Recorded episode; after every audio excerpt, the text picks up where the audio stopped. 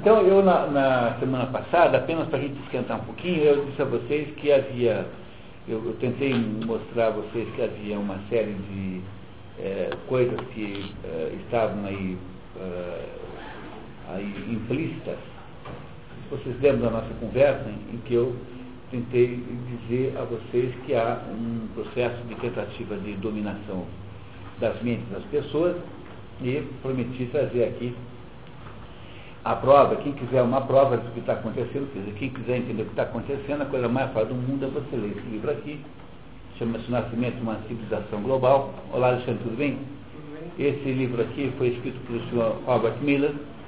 Robert Miller foi durante 40 anos, foi o, foi o principal é, consultor, principal assessor do secretário-geral da ONU. Então, ele trabalhou com, não trabalhou com o Kofi Annan, trabalhou com o que veio antes, que se chama Pérez de Coelhar, com o que veio antes do Pérez de Coelhar, que se chamava Kurt Waldheim, depois, antes do Kurt Waldheim, trabalhou com o Utan, e antes do Utan, ele trabalhou com um sujeito chamado Dag Yamasholt, que era sueco, morreu, aliás, num acidente de avião suspeitíssimo e tal. Então, durante, ele trabalhou com quatro secretários gerais da ONU, o Dag Hammarskjöld, o Utan, o Kurt Waldheim, o Pérez de Coelhar. Não trabalhou com o Kofi Annan, porque ele saiu dispensado, foi, né, aposentou-se, tem 80 e poucos anos, imagino, e ele montou na Costa Rica um instituto chamado Universidade da Paz, que é para continuar fazendo a mesma coisa sem ser dos quadros diretamente da, da ONU. Então esse esse Robert Miller aqui, eu disse a vocês que quem estabelecia, ah, quem estabelecia o. Aliás, parte, né, nós temos aí para vocês, para cada um temos aí um lápis 6B, para vocês poderem escrever no livro sem, sem nenhum dano aí. 6B é a. É a 6B é o lápis é ideal para escrever em livros, que ele é mole, né? O lápis ideal para fazer esboços e fazer desenhos, uma maravilha. Então tem aí um lápis mole para vocês poderem usar no livro. Então o, Robert Miller é o sujeito que durante 40 anos influenciou os projetos da ONU para a criação de um governo mundial para destruir as, as religiosidades tradicionais, para você destruir tudo aquilo que se considera a base da sociedade humana. E do lado ambientalista, o, o Robert Miller de lá chama-se Maurice Strong, que é um canadense, que é um milionário. Para vocês terem uma ideia do que esse sujeito aqui está propondo, esse livro aqui é para você, esse aqui é o plano de. Fechar isso aqui, né? Está muito chato. Eu estou indo embora, vai entrar no elevador lá. É, já foi embora. É, algumas coisas sobre a Universidade da Paz aqui, alguns Provavelmente são replicadores dessa aqui. Tem uma em Brasília, né? Que é o, aquele veio, veio né? E o. Como é o nome do outro? Eu já vou lembrar, mas. Roberto, o, Crema. Roberto Crema e o Pierre, Pierre veio, né? Esses dois aí. Então, o, o, que a, o que eles propõem em última análise são coisas do gênero assim. Ó a criação da nação unida do mundo. Essa seria a melhor solução, pois podemos esperar problemas muito maiores no fronte global ou, de um, ou um terceiro milênio totalmente diferente e potencialmente cataclísmico. Não podemos continuar com o caos em que hoje vivemos. Ao invés de desenvolver comunidades regionais e reconstruir a ONU, talvez melhor começar da estaca zero e enfrentar com valentia os séculos que estão por vir. Então, o que eles pretendem fazer é liquidar todas as nacionalidades, as 160 que há por aí hoje constituídas, mas há muitas mais nacionalidades é, dentro de países, né? E construir um governo mundial com base na ONU, em que há um repertório, digamos assim, politicamente correto com base em tudo isso. Se você pegar os planos que eles têm aí, vocês enxergam nesses planos aí totalmente aí uh, os, esses movimentos que, políticos que eles fazem, por exemplo. Apenas para dar um exemplo disso. Deixar a porta ali aberta. Podemos? Estava aquele barulho. Não dá para abrir a janela. Tá, então vamos lá.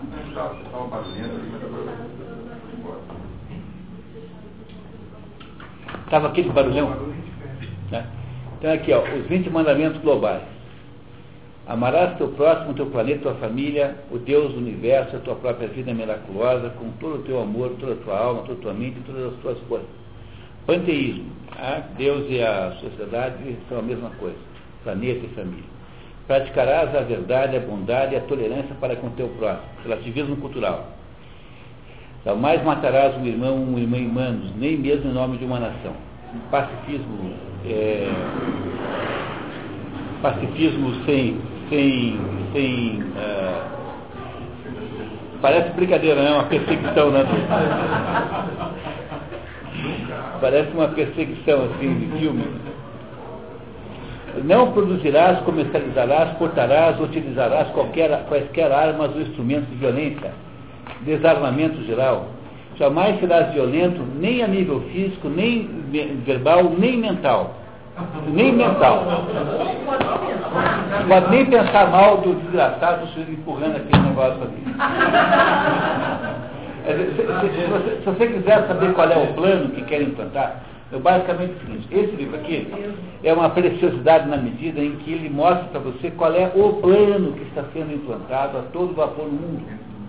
Esse plano aqui foi desenhado pelo Sr. Robert Miller e está sendo implantado na ONU há 40 mais, né? Porque 40 anos a contar do, da posse do Kofi Annan, quer dizer, o Kofi Annan ficou uns 10, 15. Então, está sendo implantado na ONU praticamente desde o seu início. Então, esse é o plano que se quer implantar no mundo e se está fazendo com muito sucesso, com muita rapidez. Quem quiser saber qual é o plano? Então é só pegar esse livrinho aqui e analisar que está tudo entregue aqui. Entregaram, entregaram um plano todo. Não tem nada que está faltando aqui. Está dizendo o que, que faz, como é que você vence a resistência, que é preciso vencer a resistência dos países antigos, dos interesses nacionais, porque tudo isso é muito mal e maligno, e que no fundo se faz desse jeito daquele outro, e, e, e assim por diante. Você começa assim, Nunca mais ache que você é brasileiro, ou holandês, ou chinês. Você agora é um, um ser cósmico, uma unidade cósmica. Tudo bem? Então, ser uma unidade cósmica é isso. Ser uma unidade cósmica é uma maneira, Lamarck, tudo bem? De você, de você destruir a noção, né, a autoconsciência de uma determinada nacionalidade. Está aqui o plano, tá? Então quem quiser entender, está aqui a dica, é bem fácil, o livro que se acha facilmente em sebo é muito comum. Tá? Tem aí. Nascimento de uma civilização global. Vamos lá então, pessoal.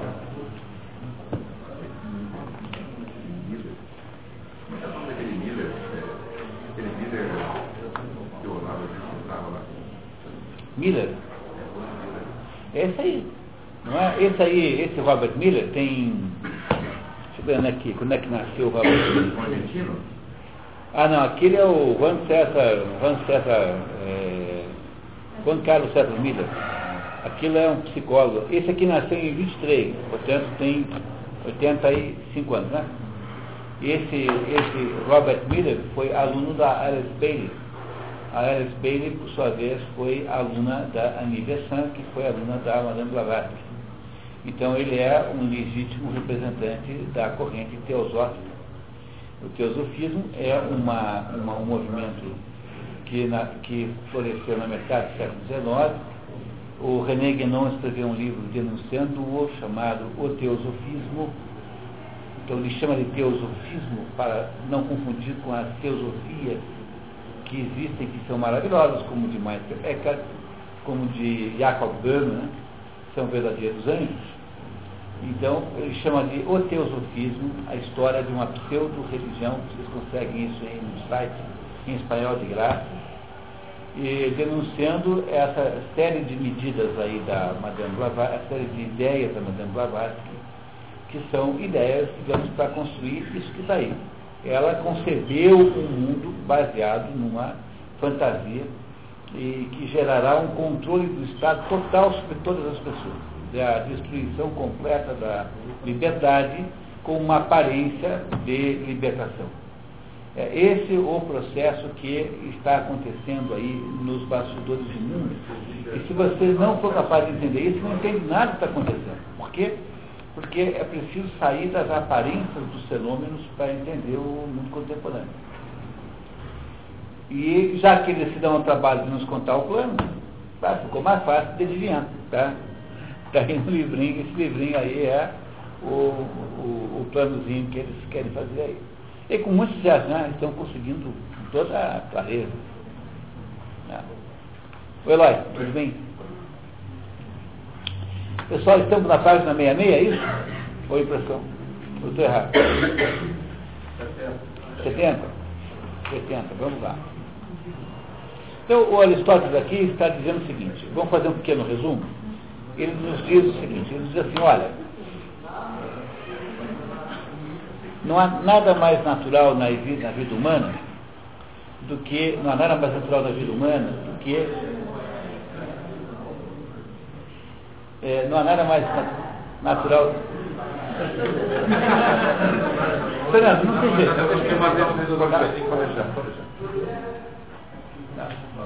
Depois a gente abre de novo. Eu sou o primeiro que sou pela, pelo ar.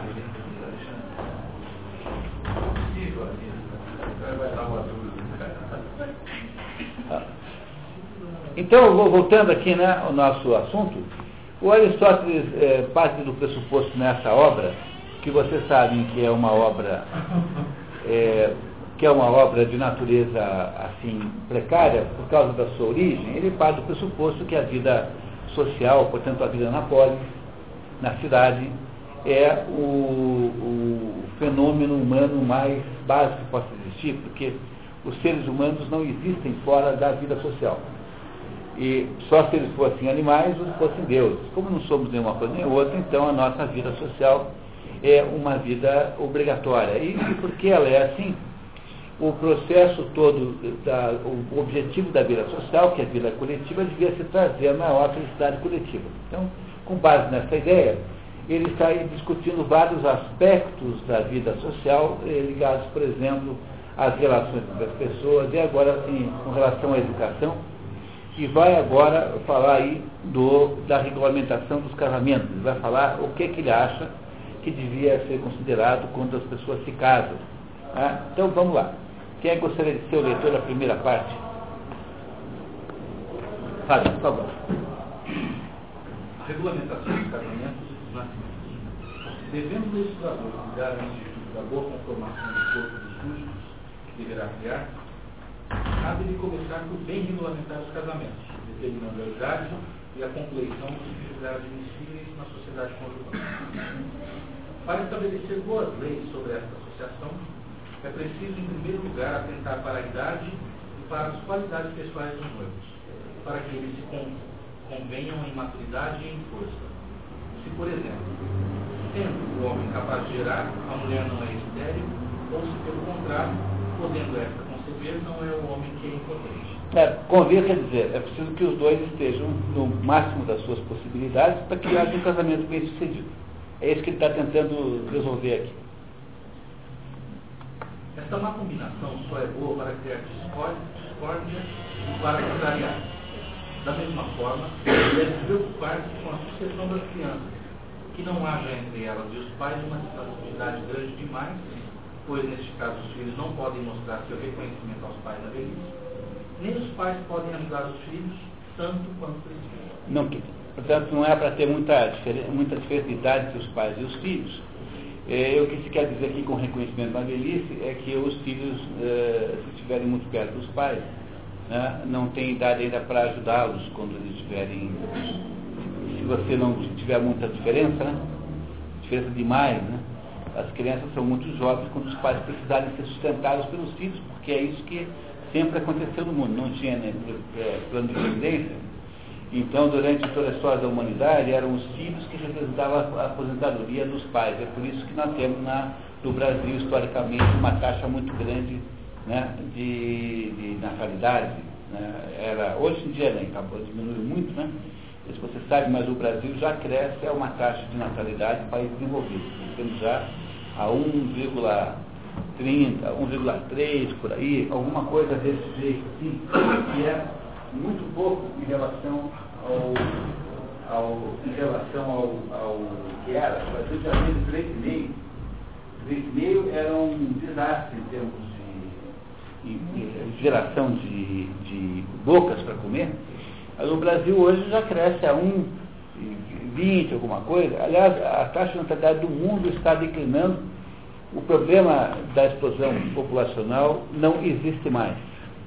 Quer dizer, a humanidade irá. Isso é impossível de mudar, só pode ficar muito pior, porque não dá para você mexer numa coisa dela. Há uma inércia dos nascimentos que você não, não consegue mexer. A, a humanidade irá estabilizar a população em volta de 11 bilhões no ano 2100, 2150, significa o seguinte, que nunca mais a população do mundo dobrará. E a consequência disso é que haverá, eh, se a humanidade até lá existir, haverá uma prosperidade material absolutamente generalizada. Não? Todo mundo será completamente atendido economicamente.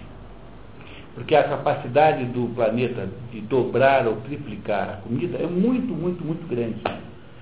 Basta que essas novas inovações aí de biotecnologia, sobretudo com os transgênicos, sejam postas a funcionar, o mundo vai aumentar para 10, 20 vezes a quantidade de comida que produz com a maior facilidade. Tanto é que isso já ocorreu, né? A Índia já não tem mais fome endêmica, a Revolução Verde, há um sujeito chamado Norman Borlaug, que ganhou o prêmio Nobel em 70, se não me engano, que é um agrônomo modesto, humilde, que é o sujeito que mais fez bem ao mundo no século XX. Ninguém tem tanta importância quanto esse homem.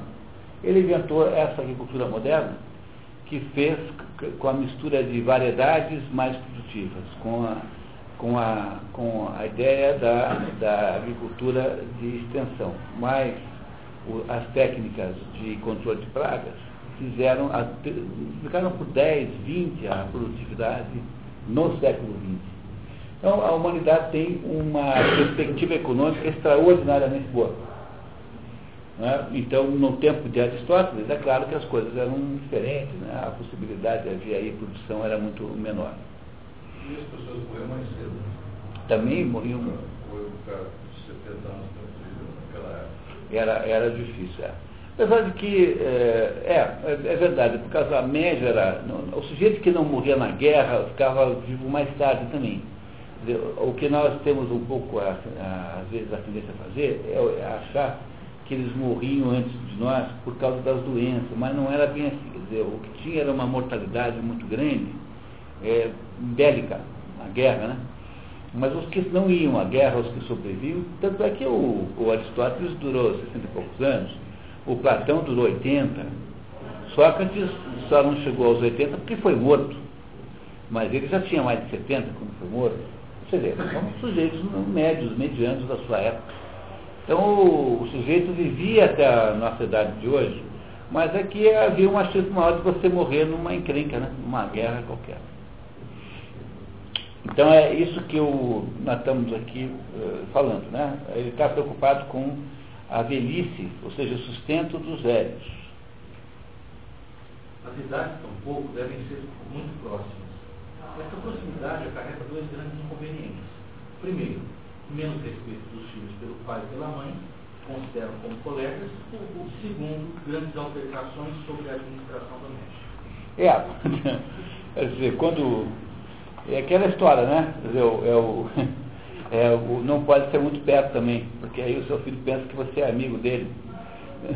Você não é amigo dele, você é pai dele. Dizer, as relações ficam um pouco confusas a relação de paternidade fica um pouco confusa com uma relação meio lateralizada. Não é engraçado que ele tenha escrito isso há 25 séculos? né? Não é isso, né? Mas... Mas retornemos ao ponto de onde partimos, isto é, a boa conformação dos corpos que vão nascer, proposta pelo legislador.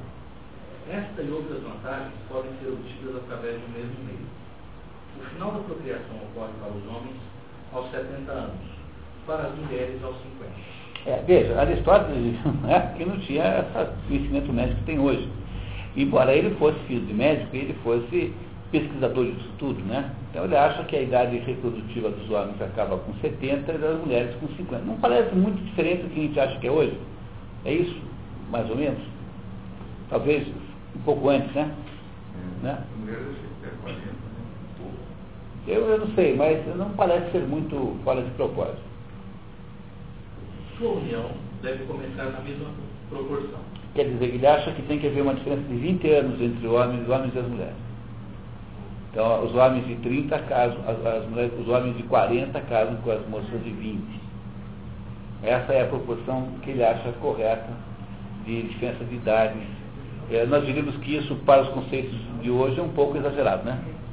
Mas veja como é, veja que argumentação ele usa para justificar isso.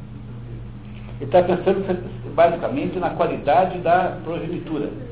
Entenderam que ele está pensando em criar um critério com base na, na probabilidade biológica do melhor, do melhor projeto. Fábio, continuamos. Os adolescentes não valem nada para a progenitura. Em todas as espécies animais, os frutos prematuros de sujeitos jovens demais, sobretudo se tratar da fêmea, são imperfeitos, fracos e de pequena estatura. O mesmo ocorre com a espécie humana. Observa-se com efeito dessa imperfeição em todos os lugares em que as pessoas se casam jovens demais. Só nascem abortos. Não sei, isso é uma conclusão médica válida? Você não sabe? Então ele está dizendo que gente muito jovem gera filhos imperfeitos. Isso ele faz por observação de casos concretos, né? Então, veja, não se trata aqui da gente debater esse assunto factualmente, né? Mas entender apenas que ele está tentando, a partir de um, de um conjunto de percepções, é, criar alguma ordem na polis. Ou seja, a polis iria ter algum padrão que deveria ser atendido pelas pessoas. O fato das moças jovens é penoso demais e elas morrem em maior número. É assim que muitos interpretam a censura do oráculo aos 13 anos, de colherem seus frutos antes da maturidade. Isto é, de casar muitos jovens com suas moças. É, o oráculo teria dito, você sabe o que é um oráculo, né? Então, o oráculo é aquele sujeito que ouve o que Deus, os deuses querem e comunica isso ao, ao, ao indagante, ao consultante, consulente, né? Só que o oráculo nunca diz as coisas assim, pá, é assim. Então sempre há uma espécie de fala enigmática. O oráculo diz assim, não lavrar a terra nova.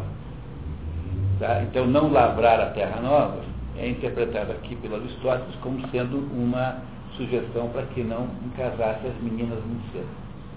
É isso que o oráculo. Ele está dizendo que é essa a interpretação que ele faz, né? Também cabe para preservar o sexo dos peritos da incontinência esperar para casá-las há um certo tempo após a puberdade. Aquelas que conhecem cedo demais o uso das familiaridades conjugais são de ordinário mais lascivas. Está vendo? Tá. Por familiaridades conjugais, compreendam se trata assim de vida sexual, né? Tá? tá certo. Muito bem. Por outro lado, nada retarda ou detém mais depressa o crescimento dos moços jovens entregar cedo demais ao relacionamento com as mulheres, sem esperar que a natureza tenha neles elaborado completamente o licor prolífico. É, licor prolífico vocês têm ideia do que seja? Licor prolífico é sêmen, né? esperma. Né? É isso que, que se chama licor prolífico. Há para o crescimento uma época precisa, além da qual não se cresce mais. A verdadeira idade para casar as moças é aos 18 anos para os homens aos 37, aproximadamente. Aí você tem mantido essa diferença mais ou menos de 20 anos. Tem que esperar. Tá vendo? Você estava querendo o mês que vem, vai ter que esperar um pouquinho mais agora. Também é uma boa. Chega lá para a e falou assim, olha, Aristóteles falou que eu tenho que esperar até os 37 Mas não sei o que vocês pensam sobre isso. Eu tenho, eu tenho a sensação de que tem um certo bom senso nisso. Qual é a idade do serviço militar? Variava de cidade para cidade. Platão foi para o serviço militar jovem, assim, com 18, 19. Então era, jo, era cedo, quando tinha, né? e não tinha o tempo todo, só em certas situações. Platão ainda pegou. Mas isso não era. Para os gregos, um homem não tem nenhum. um homem, né? Uma mulher. Um homem não tem absolutamente nenhuma é, independência, não tem nenhuma credibilidade antes de 30 anos. Então, os gregos diziam assim: primeiro aprende a dançar, depois aprende filosofia. Então, o, o, o treinamento filosófico de um homem grego começava aos 30 anos, que é quando o sujeito já tinha uma vivência, uma vida real, já tinha passado por uma vida real concreta para poder legislar sobre esses assuntos. Mas isso quer dizer, é assim, mais ou menos, quem nunca teve empregado não devia ser juiz trabalhista. Então, a, senhora, a senhora tem 25 anos, já teve empregado? Não, então a senhora não vai poder ser juiz. Porque você põe lá um juiz trabalhista que nunca teve empregado, não dá certo. Você nunca teve firma, então não pode ser, não pode ser secretário de é, não pode. Tem algumas coisas na vida que tem que preceder necessariamente para você poder eh, dirigir a vida dos outros. Né? Então, para um, para um grego, a, a, o homem só amadurece aos 30 anos. Essa que é a idade de maturidade dos 30 anos. Tinha uns engajamentos militares muito longos, 10 né? anos. Às vezes, sim. É. Então, como havia situações de grande intensidade militar, então aí havia uma espécie de, de serviço militar permanente. Né? O próprio Alexandre teve uma época que fez um recrutamento obrigatório. Assim, é, então, então, buscar um monte de cara novo e os velhos ficaram putos ali com ele, como suando abandonados. Muito bem. É, isso deve ter a ver com. Também, né? Mas sobretudo com a maturidade do homem, né? O homem precisa de mais tempo para amadurecer. O David Ogre, que é o Papa dos publicitários, dizia que ninguém vai confiar em você antes dos 30 anos. Está vendo? Ah, portanto, esse, esse valor de 30 anos não parece ser muito fora de propósito. Tem um certo sentido ter uma, uma idade mínima. Tem um certo sentido. Com isso, a construção dos corpos se fará em pleno vigor e a geração depois terminará num tempo conveniente tanto para um como para o outro. Da mesma forma, a sucessão dos filhos a seus pais estará melhor colocada, se nascerem convenientemente no intervalo entre a força da idade e o declínio, que começa por volta dos 70 anos. Então, 70 anos é o declínio, quer dizer, é, aí vocês percebem como há aí um certo, como há aí uma certa é, indicação nisso de que não se tinha uma vida tão curta como nós hoje imaginamos, a não ser pela, por força da morte na guerra. Quer dizer, o sujeito que não morria na guerra ia até 70 anos. Não está ali, escrito isso aqui? Não é isso? Tá? Então, eh, nós temos uma impressão um pouco equivocada. A vida era mais curta, não porque você morresse cedo eh, de causas naturais, mas porque uh, morria-se muito mais de causas não naturais, bélicas. Né? Quanto à estação do ano própria geração, o inverno é a que mais convém, como hoje se observa quase em toda parte. É, o casamento, né? portanto, a, a geração. Né? Então, aqui a ideia é de gerar os filhos no inverno, para tê-los na primavera. Não, no, no verão. Né? Natureza, sim. É, é isso, você planta no, no inverno para florescer na primavera. Também será bom consultar sobre essa matéria os preceitos dos físicos e dos médicos. Físicos aqui não são os físicos no sentido moderno, por favor, são, são os, os filósofos, tá? Físicos são os filósofos, são os filósofos naturalistas, aqueles filósofos que estudam a natureza, como ele é, de certa maneira. Então, físicos são os que estudam a natureza.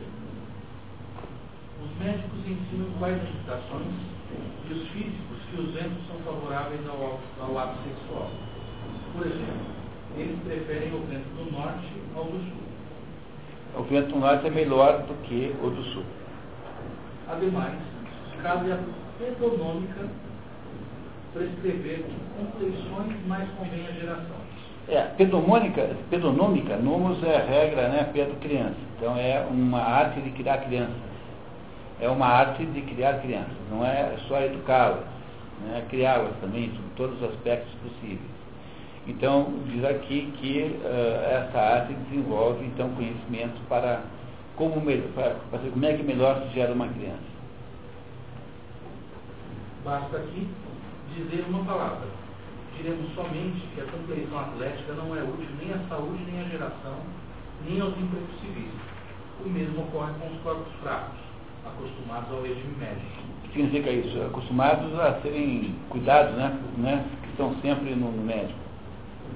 É preciso um bom meio, uma, uma compleição, por exemplo, não habituada aos trabalhos violentos demais, nem de uma espécie, tais como os exercícios dos campeões, mas sim variados, como as ocupações dos homens livres. Isto vale para os dois sexos. Então não é nem para tornar o sujeito um atleta e nem ser fraco demais. Aristóteles popularizou na linguagem de todo mundo, do, do planeta Terra, essa ideia de que a verdade está no meio, né? a ideia de que no meio está o, o certo, e que a gente deve sempre evitar os extremos. É uma ideia aristotélica. Então ele não quer que se, que se produza aí nenhuma educação voltada para fazer alterofilista e nenhuma é, que não tenha nenhuma espécie de preparação, que é alguma coisa no meio. Convém também, durante a gravidez, fazer as mulheres ficarem atentas à sua conservação, tirá-las da, da ociosidade, prescrever-lhes um regime alimentar substancial, dar-lhes exercícios, fazendo com que visitem todos os dias os templos dos deuses honrados para a geração. É, os deuses honrados pela geração são aqueles do, da Nossa Senhora do Bom Parto, né? Equivalente à Nossa Senhora do Bom Parto, digamos assim. Então, mandá-las lá todo dia no tempo e de volta é uma maneira delas fazerem exercícios né, durante a gravidez. Se o corpo precisa de movimento, o espírito necessita de repouso e tranquilidade. No ventre da mãe, os filhos recebem, como os frutos da terra, a impressão do bem e do mal. Sobre o destino das crianças recém-nascidas, deve haver uma lei que decida os que serão expostos e os que serão criados expor uma criança é matá-la, né? E vocês, não sei se vocês lembram da história de Édipo, o Édipo é, o, o Laio manda expor o filho, que o filho vinha com aquela profecia de que ele mataria o pai e casaria com a mãe. Mas ele não pode expor o filho né, simplesmente por causa das leis que regem isso, então ele, antes de expor o filho, ele o aleija, ele tenta pelo menos, né? Ele ele faz, passa uma nas perninhas do, do menino, do bebê, por isso que Édipo chama-se Édipo, porque quem deu o nome a Édipo foi o pastor que eh, ficou com a incumbência de expor. Expor é deixar a criança ao ar livre. Lembra que é expor? O modo como você mata uma criança? Determinadas mortes não podem ser feitas de outro modo. Por exemplo, como é que você faz com matar mulheres?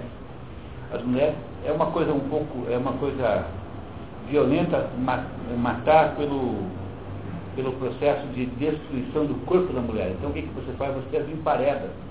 Durante toda a história da Inglaterra, como é que você matava as mulheres? Emparedando. Você diz, ah, boa noite, tal, tal, quando ela entra no quarto, você bota os tijolos na parede e, e, e deixa lá presa até morrer. Isso é emparedar. A Antígona foi emparedada. Mas ela, ela depois se, se, se enforca, né? Mas ela foi emparedada em princípio.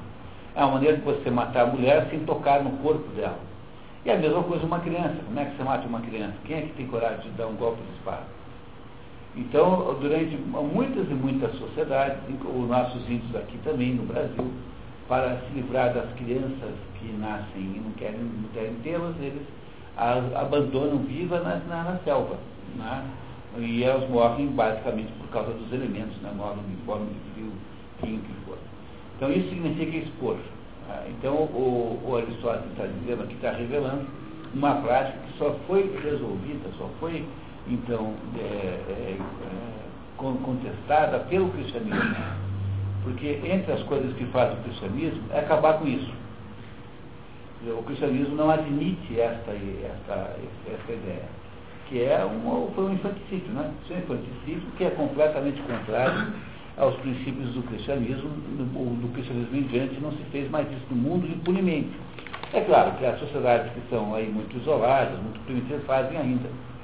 Os índios brasileiros fazem ainda, mas são aí situações é, muito especiais. Então, a partir do cristianismo, isso não pode mais ser feito.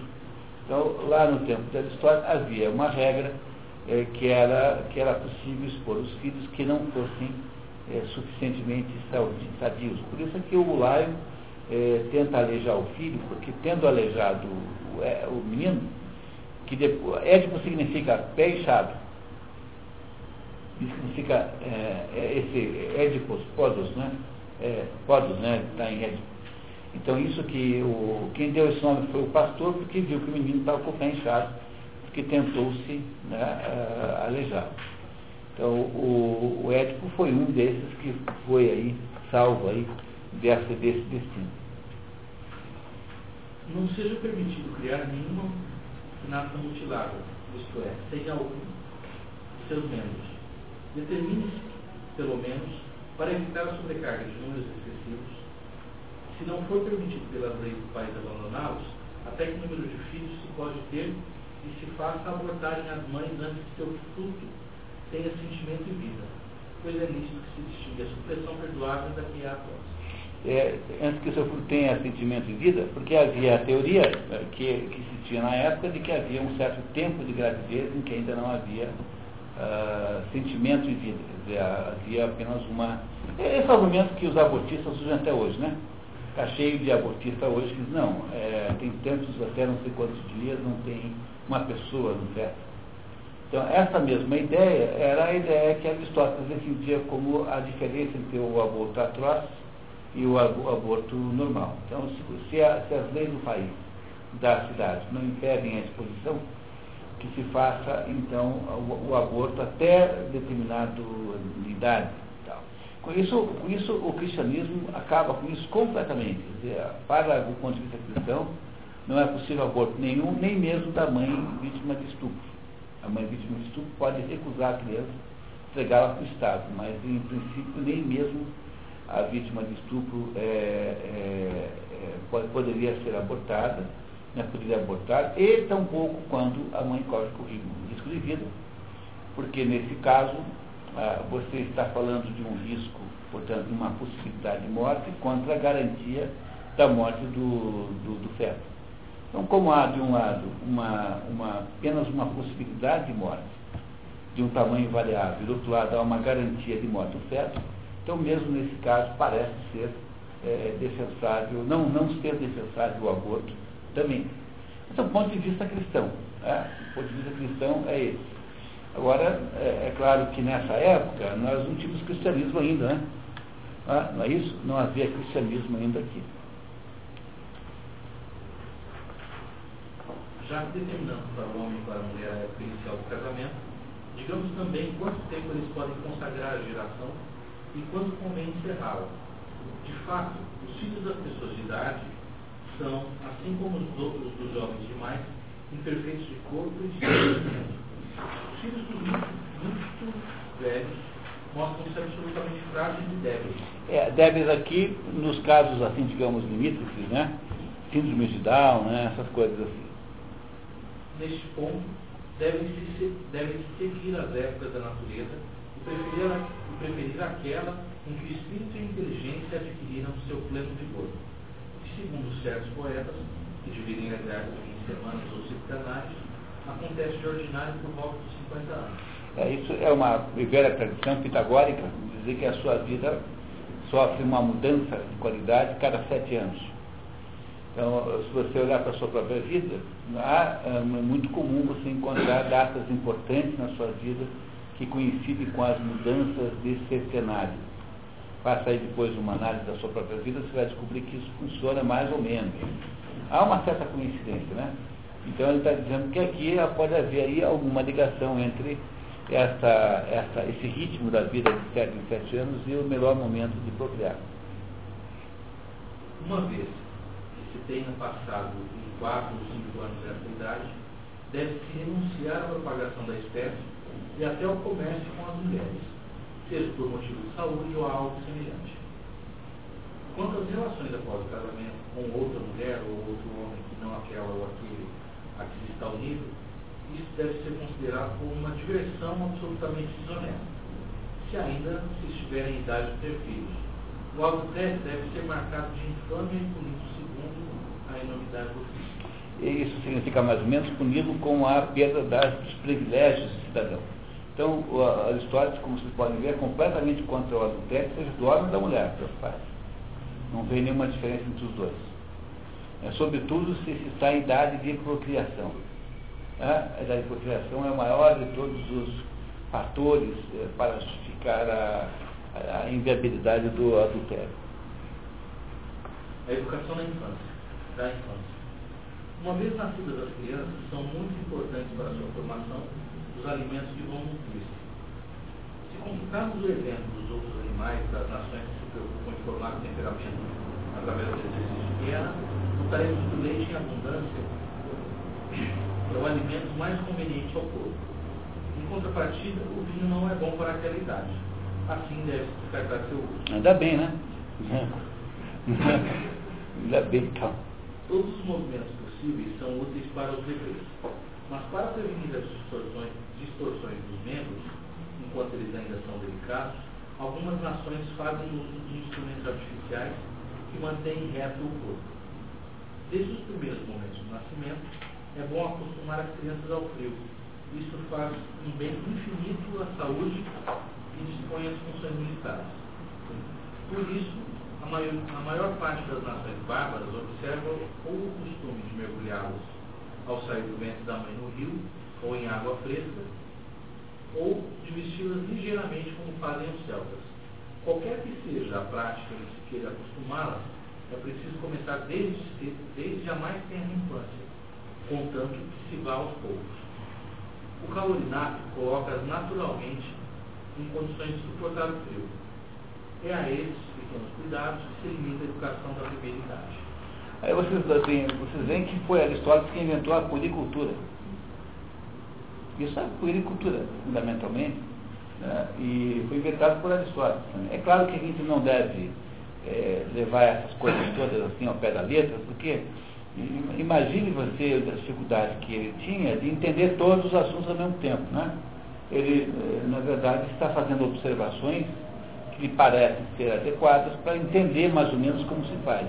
Mas não é para você chegar em casa e botar o, uma criança debaixo da, da, da torneira gelada. Tá? Entendeu? É para você lembrar que nesses assuntos, assim, de práticas é, que tem uma base científica, é preciso entender que aí sim muitas coisas foram aprendidas depois que são né, mais é, adequadas do que Aristóteles propunha, apesar de que essa aqui não parece ser é muito inadequada. Eu acho que há muita gente aí que defende até hoje a ideia de que o acostumar ao frio é bom. Sei lá. Não vamos entrar no método da, das decisões em si, né? mas apenas na ideia que ele faz de que é uma boa prática para toda a polis se pudesse ser feita de acordo com alguns critérios que fossem melhores e não piores. Onde que localiza os celtas aqui? Celtas estão nessa época na, ah, na, em Portugal e no norte da Espanha. Então, por exemplo, os bascos, que são esse povo misterioso, há duas, dois povos do mundo que têm uma língua única, que não tem parentesco nenhuma outra, que são os bascos. Se não entende nenhuma palavra, tem nada, não, não tem nenhuma língua do mundo ser com basco. E a outra é japonês. O japonês também não tem. O fato de que eles escrevem por ideogramas não quer dizer que seja parecido com o chinês, tá? Não é outra língua. O Japão se entende até, porque afinal é uma ilha, né? Mas os bascos são o mistério dos mistérios, porque ninguém entende por que, que os bascos têm essa única, esse, essa coisa única e tudo indica que o que os bascos são são descendentes de celtas e que uh, usam uma língua que não foi o, o, o gaélico, né? A língua celta da Irlanda é o gaélico, mas essa teria, seria uma, uma língua de uma outra tribo que desapareceu, portanto não tem mais uh, aí, não tem mais aí uh, uh, remanescentes parentescos. Né? A língua também é uma língua, é uma língua sinistra, ela não é eslava, não é germânica, não é latina, é uma língua também que nós. Mas parece que tem um parentesco com alguma outra lá, como é o Finlandês. Finlandês, é isso, é. Que também é mais estranho, é mais estranho ainda, né? Mais estranho. Porque é muito longe, né? É mais estranho ainda. Agora, Japão, o japonês não tem nenhuma língua parecida, e nem, e nem basco. São totalmente únicas. Né? Você pega um livro em romeno, determinadas eh, parágrafos são iguais a português, você acha que está lendo em português. Mas, mas é, não. Basco você não tem nenhuma palavra que eles dizem. Na idade seguinte, até os 5 anos, não é conveniente dar nada para as crianças aprenderem, nem submetê-las a qualquer trabalho. Isso poderia impedir seu crescimento. Basta mantê-las em movimento para preservar seus corpos da preguiça e do peso. É, isso do peso é uma contribuição do tradutor aqui. É, nos outros dois textos de referência não tem esse negócio de peso. É, não é que esteja errado, mas é, sabe-se Deus se ele não inventou isso. Tá? Põe um pouquinho de interrogação nesse peso. Este movimento deve consistir apenas nas funções da vida e nas brincadeiras, tomando cuidado somente para que elas não sejam desonestas, nem penosas, nem destituídas de mais de ação.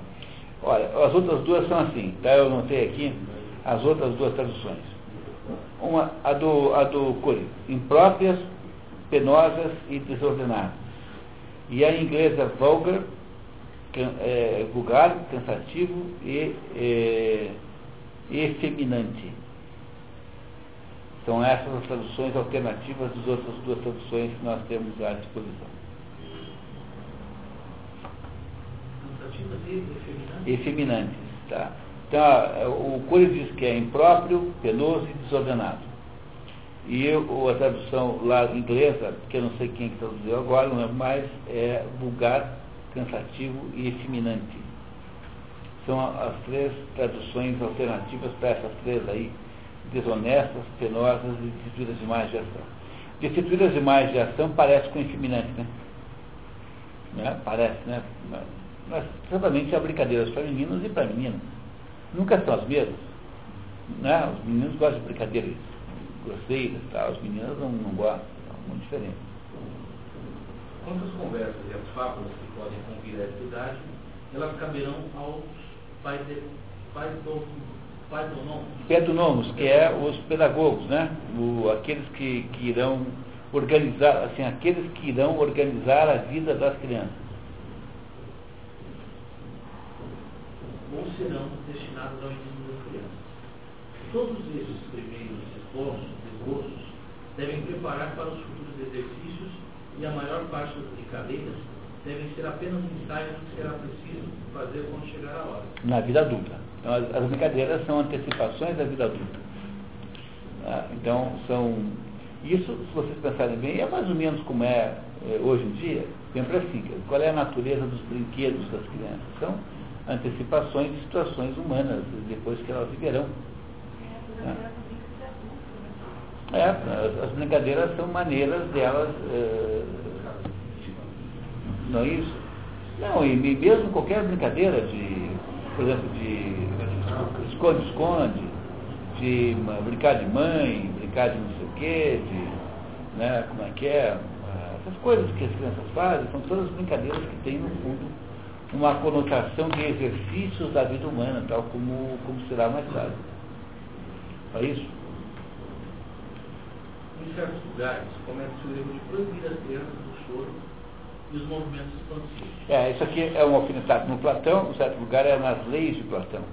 Então, no, nesse diálogo Platão, platônico, as leis, que é o maior de todos os diálogos platônicos e o único, último, último diálogo de Platão, e é o único em que o interlocutor não é Sócrates, mas é o próprio, é um, é um estrangeiro, e esse estrangeiro certamente é ele mesmo, Platão. Então, nesse, nesse diálogo, há lá uma, grande, uma conversa longa, longa, um diálogo em que o, o, Platão discutindo a cidade ideal, né, o modelo ideal de cidade, diz que não se deve deixar as crianças expressarem emocionalmente é, para que elas se disciplinem, né, para que a razão sempre esteja falando mais alto. Aristóteles não concorda. Tá? Então o que ele vai dizer agora é para fazer o contrário. Todos estes atos servem para o seu desenvolvimento e fazem parte, por assim dizer, dos exercícios corporais o ato de reter a respiração dá força aos que trabalham. Isto também ocorre no próprio esforço das crianças para gritar. De gritar, chorar, espernear é bom para a formação física das crianças. Em compensação, uma coisa aqui os pais. Pedomono. Pedonomos. É, o A e o E são sempre pronunciados assim juntos, né? Aqui está mal escrito, mas de modo geral são colocados bem juntinhos do outro. Pronuncia como é, pedonomos pedonômicos ou professores devem prestar muita atenção na orientação das crianças que lhes são confiadas. é impedido muita conversa e familiaridade, sobretudo com os escravos. A educação doméstica durará até os sete anos. Ela afastará dos ouvidos e dos olhos das crianças tudo o que fere pudor. O legislador deve até mesmo registrado todas as conversas decentes, assim como toda impropriedade do gênero, pois da licença verbal a das ações não há muita distância e se passa facilmente de uma a outra. É preciso tomar um cuidado especial para que as crianças não digam nem ouçam nada de parecido todo aquele que for surpreendido dizendo ou fazendo um ato proibido, deve, se for condição livre. Se não for escravo, né? Se não for escravo. Mas ainda não admitido nos banquetes públicos, ser excluído dessa honra, dessa honra e fustigado, e seja tratado, se estiver acima dessa idade, com a pior ignomínia, por ter se comportado com a impudência do com a pior ignomia significa ser rebaixado a, a, a não livre, de perder o status de cidadão. Então Aristóteles aqui acha que gente que faz escandalização, escandaliza crianças, devia ser rigorosamente punido. Essa é a ideia que Aristóteles tem para não estragar a educação das crianças. Se proibimos as conversas adolescentes, com mais forte razão proibiremos as pinturas e as, e as exibições do mesmo gênero os magistrados, portanto, não admitirão nem estátuas nem pinturas lúbricas, a não ser as de certas divindades, cujo culto a lei reserva aos homens adultos, a quem ela permite sacrifícios, tanto por eles quanto por suas mulheres e crianças. É, você, você pode, um, pode haver estátuas obscenas, havia muitas, pinturas obscenas, dentro do templo, que só era uh, frequentado por homens que iam ao templo lá faziam sacrifícios em seu nome e da sua família as mulheres também estavam excluídas dessas visões lúbricas e obscenas, que, aliás, sabe, é preciso que vocês tomem um pouco de cuidado com Hollywood, porque Hollywood fica dando a impressão que os gregos e os, e os romanos eram, assim, uma sociedade de atividade, quando era bem ao contrário. Dizer, Roma durou mil anos. Então, o fato de que no final de Roma houve lá meia dúzia de malucos lá que faziam lá uma cestinha, né, não significa que Roma fosse um lugar voltado para ah, um carnaval permanente, até que Roma era uma cidade de um moralismo terrível. Era uma sociedade de um profundo moralismo, com costumes conservadoríssimos. O sujeito que fosse vítima de adultério era visto com muita restrição, era assim, visto com muito desprezo. Não há, e a mesma coisa na, na Grécia. Essa ideia de que na Grécia vigorava assim, uma, uma espécie de, de, de, de liberdade, é, homossexual, isso é, é, muito discutível. Quem fica com, essa, com o positivismo dessa ideia são os movimentos gays que precisam de é, referências históricas putativas para, para legitimar a sua, a posição da normalidade, né, do, da normalidade do, do, do, do da, da, vida homossexual, mas na verdade não era assim, tanto é que Aristóteles, é, é, Aristóteles tinha horror a isso. Essa coisa de pedofilia e tal, tinha horror a isso. Platão não tinha tanto, também não se sabia se era ou não praticante. Mas essa ideia da pedofilia, né, do, da, da, da homossexualidade, era muito, muito vista com muita ressalva, muita, muita reserva. Tanto é que está aqui Aristóteles uh, implicando com isso diretamente. Então, não ficar com uma visão ingênua que Hollywood propõe, de que a vida desse, desse pessoal fosse assim uma vida de costumes dissolutos, porque não era não. Não era não, tá? Nós é que compramos essa ideia de vez em quando aí por, por Hollywood, mas não era bem assim não. É esse filme que fizeram Alexandre, né? É, porque Hollywood fica fazendo a romantização de tudo, né? A gente nunca deve ir para o cinema quando quer estudar história. Né? Quer dizer, essa que é a regra básica, né? Não, é, você, você não deve ir para o cinema para estudar história. Quando você entra no cinema, você tem que, você, você tem que partir do, do da, da, ideia de que o, aquilo lá é uma romantização e uma ficção do assunto e, portanto, não é a verdadeira história. Então, por exemplo, o, o, no filme Amadeus, de Wolfgang, eh, que conta a história de Mozart, né, conseguiram inventar a calúnia de que o tal do Salieri, que afinal de contas eh, era, era o, o, defeito do Salieri é ter sido contemporâneo de Mozart, porque é difícil jogar um time com Pelé, né? E o Salieri, você sai de um filme convicto de que Salieri é o, o assassino de Mozart. Pô, mas isso é uma coisa que não tem absolutamente nenhuma, nenhum respaldo em nenhum documento histórico. No entanto, os, os diretores de cinema têm a tendência a procurar uh, criar aí, uh, esquemas aí meio, meio clichês, né? Como esse, por exemplo. E, o Saler era uma pessoa boa, até, tem boas referências dele, por exemplo, de Schubert. O Saler foi professor de Schubert. Né? É, e, mas, mas seja como for, não matou o Mozart, ah. né? Quer dizer, o, Tem Mozart era aquele fanfarrão que aparece no filme, né? Pois é. Dando risada, pelo contrário, era sério pra caramba. Feito uma hiena, né? Uma hiena. É. Ah, então, essas coisas, se você quer estudar história, não vá ao cinema.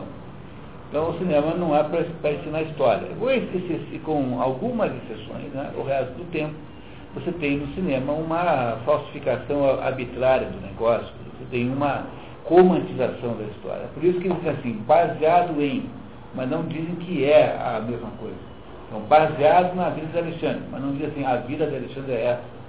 Porque eles não podem sustentar esse negócio. Não dá para sustentar isso. Calota Joaquim agora. Calota Joaquim eu não vi, mas é. é, é, é mesmo? Ela, ela era. É, isso, isso, quer dizer, há uma. Há, há, há um fama, né? Ela tem essa fama, mas, mas daí serem sido injustos com ela, não sei se foram também. A verdade é que é, o cinema não é lugar para a gente estudar história. Né? Essa é a ideia. Continuamos. Também se deve proibir aos jovens os teatros, sobretudo a comédia, até que tenham atingido a idade de participar das refeições públicas e a boa educação os tenha colocado em condições de experimentar impunemente a bebedeira nos banquetes, sem contrariar a embriaguez ou os outros vícios que a acompanham. É, no, no outro, a tradução está assim, impunemente a, o vinho puro. Em vez de bebedeira, tem assim, sem poder, para experimentar impunemente o vinho puro.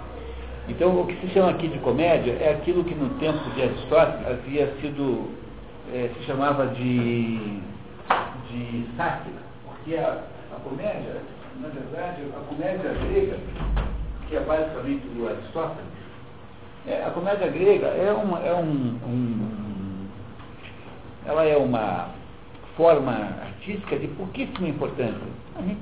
Faz a menor diferença, as nuvens, as rãs, tudo isso não tem importância, são todas sátiras. Então a comédia grega, ela era uma coisa que tinha muito mais importância como crítica de costumes da época, mas não tinha uma dimensão, não é isso? Não tinha uma dimensão como, como tem a tragédia. A tragédia é muito, muito mais importante que a comédia grega, não tem a menor comparação.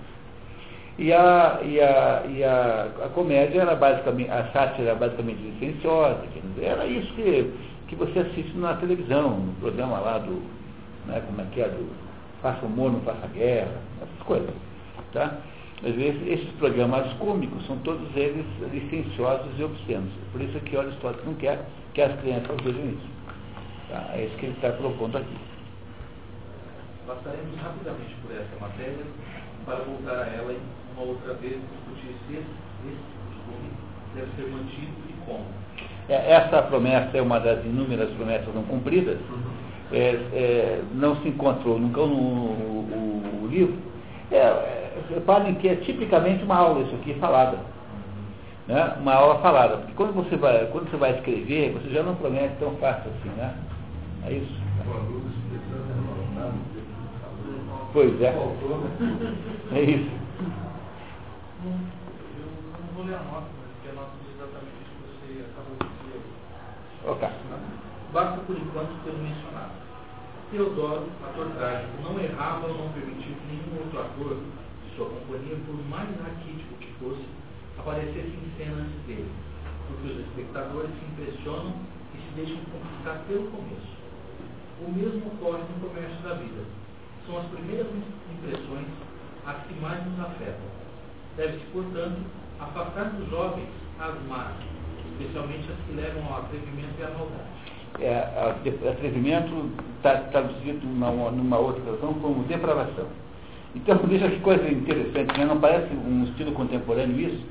Mas olha, tem aqui um ator chamado Teodoro, que a gente não sabe nem quem é, porque é um ator do tempo da história, que nunca jamais deixa que qualquer ator apareça em cena antes dele, porque é sempre a primeira impressão mais forte. Então é, é como se alguém fizesse aqui um comentário sobre o Paulo Altran, entendeu? Entendeu? O Paulo Altran acha isso. Entendendo como isso é moderno, né? E como isso é coloquial, como isso é uma aula de fato, uma conversa com os alunos. Diz, olha, eu tenho, do mesmo modo que o Paulo Altran disse isso, né, a Fernanda Montenegro disse aquilo, é como você, você pega um testemunho é, popular da época para justificar uma afirmação, para a, né, sustentar uma determinada é, ideia que você acabou de é, apresentar. É muita coisa que a gente está vendo aqui, na década de 40 e 50, ainda se praticava. Os velhos ainda tinham esse conceito de educação. Não, acho que sim. É. É, acho que sim. Eu estou vendo uma receita dessa época aí. Tem a impressão que ainda há no mundo vários. vários... Não podia ver uma revistinha, não ver nada, controladinho ali, direitinho, mas não hoje. O pai compra, né? Leva o filho para ele viciado. Entre os 5 e os 7 anos, as crianças deverão simplesmente, serão simplesmente espectadoras dos exercícios que lhes devem ser ensinados mais tarde é para não fazer exercício, tá? É para não fazer. Espectadores. Aos sete anos, a educação divide-se em dois grupos. Um até a puberdade, outro da puberdade até os 21 anos. Não há de se aprovar, segundo cremos, a partilha que fazem certas pessoas que dividem toda a vida de sete em sete anos. É, essas, vale... pessoas são os pitagóricos, tá? Os pitagóricos. Mas vale seguir o ritmo da natureza ela apenas impulsou suas obras. A obra da educação, assim como a de todas as artes, deve unicamente completar o que falta ao ser das obras da natureza. É, isso é uma afirmação extraordinária, porque isso é uma proposta pedagógica básica. Né? Enquanto você tem quer dizer, o, o sujeito que no mundo moderno, né, como está aqui o Robert Miller, então se você ler o capítulo da educação aqui do Robert Miller, ele faz isso só, né, porque ele é o, ele é o gestor do, do programa educação da Unesco, da ONU, portanto. Dizer, a educação que Robert Miller quer fazer é uma educação para criar um homem novo. Depois eu encontro aqui com vocês aqui uns pedaços incríveis. O que o Robert Miller acha é que a educação deve ser tirar a nossa natureza atual e colocar outra no lugar. E o que ele está dizendo é que o que a gente deve fazer é simplesmente complementar aquilo que a natureza já nos deu. Essa diferença dessas duas abordagens de educação faz toda a diferença do mundo. Então, se você, toda, qualquer decisão sobre metodologia pedagógica educacional começa com a escolha entre essas duas coisas. Entre o Aristóteles dizendo que a educação é apenas um processo complementar a natureza, e o Robert Miller dizendo que a educação tem que ser a criação de um homem novo, tem que revolucionar a humanidade. O Aristóteles acha que não é para fazer isso. Tá? Não é para fazer isso. Se você conhece o que Aristóteles pensa sobre isso, você tende a ter menos vontade de fazer uma coisa dessa. Fábio, continuamos, por favor. Caráter público e objeto da educação. Em suas diversas fases, a educação das crianças se revela um dos primeiros cuidados do legislador. Ninguém o contesta. A negligência da cidade sobre este ponto é infinitamente nociva em toda parte, a educação deve tomar como modelo a forma do governo. Cada Estado tem costumes que lhe são próprios, de que dependem sua conservação e até sua instituição. São os costumes democráticos que fazem a democracia e os costumes oligárquicos que fazem a oligarquia. Quanto mais os costumes são bons, mais o governo também o é. é então, o que eu queria que vocês nunca deixassem de lembrar que ele está falando da polis grega, a polis grega é um conjunto de pequenas cidades com uma absoluta unidade cultural. As maiores cidades talvez tivessem 100 mil habitantes. É, é, é, possível que Atenas, foi a maior cidade, num momento maior de todos, tivesse tido assim alguma coisa como 300 mil habitantes, mas sempre era muito pequeno. Então, o que é uma, uma polis grega? É uma cidadezinha entre o mar e a encosta da montanha. Você faz a cidade encostada na montanha para cobrir a retaguarda, né, para não ser atacado por trás. E você fica ali, então, na encosta. Tanto é que você olha os, aqueles, aquelas fotografias do, do eh, Você tem aquelas casinhas que se fazem pela montanha e tem ali 10, 5, 8, 12, 15 mil habitantes. Isso é o, a polis governada por um rei, né, um rei quando os 99 reis se uniram contra a Troia, cada um veio de um lugarzinho desse de 5, 10 mil habitantes. Então, isso é polis grega. Polis grega é uma cidade onde todo mundo tem a mesma cultura e é, com, que compartilha o mesmo imaginário. É, o imaginário coletivo é universal. E essa gente, então, é, vive num ambiente muito pequeno, sem anonimato.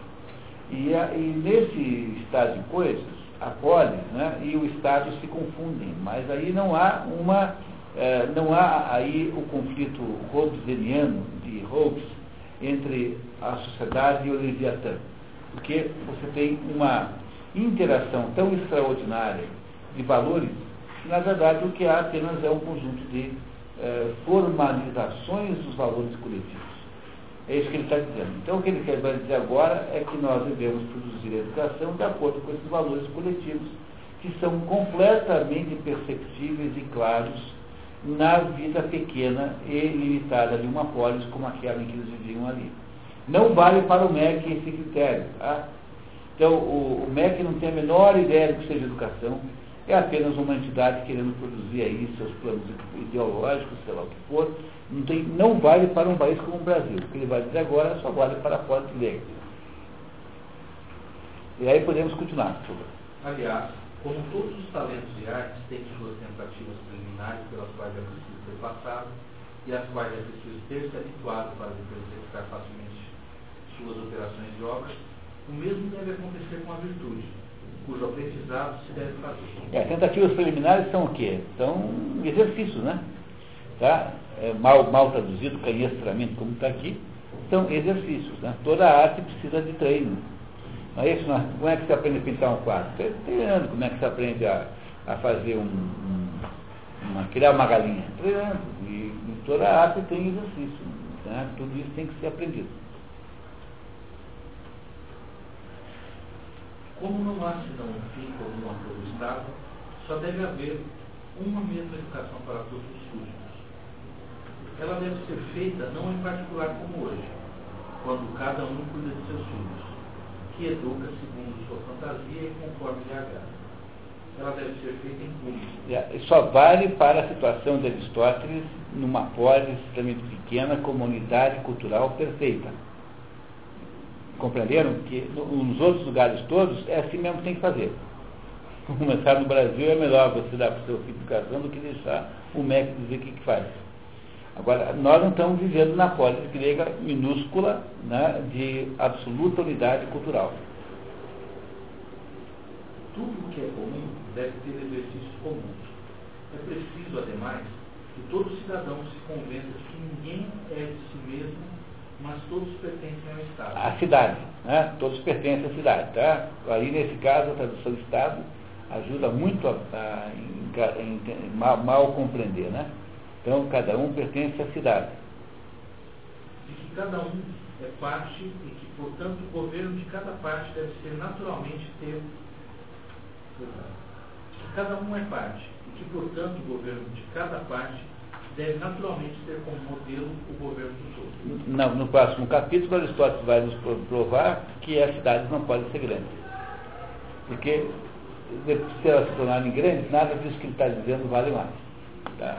Então vamos ver daqui a pouquinho isso. Nunca se poderia louvar o suficiente os lacedemônios pelos cuidados que tomam com as crianças e pelo caráter público que imprimem a sua educação. É um exemplo a imitar baseado no qual cada polis, cada cidade, deve fazer uma lei especial. Lacedemônia, lembra, né? Esparta, né?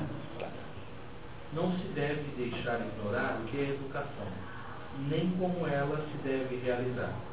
Nem todos estão de acordo sobre este assunto, isto é, sobre o que se deve ensinar à juventude para alcançar a virtude e a felicidade, nem sobre sua meta.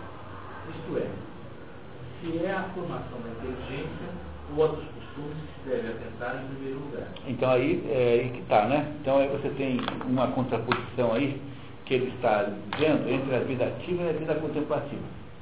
Então, o que é que são os costumes? A vida ativa, a modo de agir, né? E o que é que são a, o que é a vida reflexiva e a vida contemplativa. Então ela está perguntando o seguinte, será que ele diz assim, olha pessoal, já que a vida na polis é natural no ser humano e que a vida na polis deve buscar o bem de todos, então é natural que todos sejam educados do mesmo modo. Nunca esquecendo, está falando da polis grega de 5 mil habitantes. No entanto, nós devíamos fazer o quê? Educar as crianças para os costumes ou educar as crianças para a vida reflexiva? Qual dos dois aqui é melhor?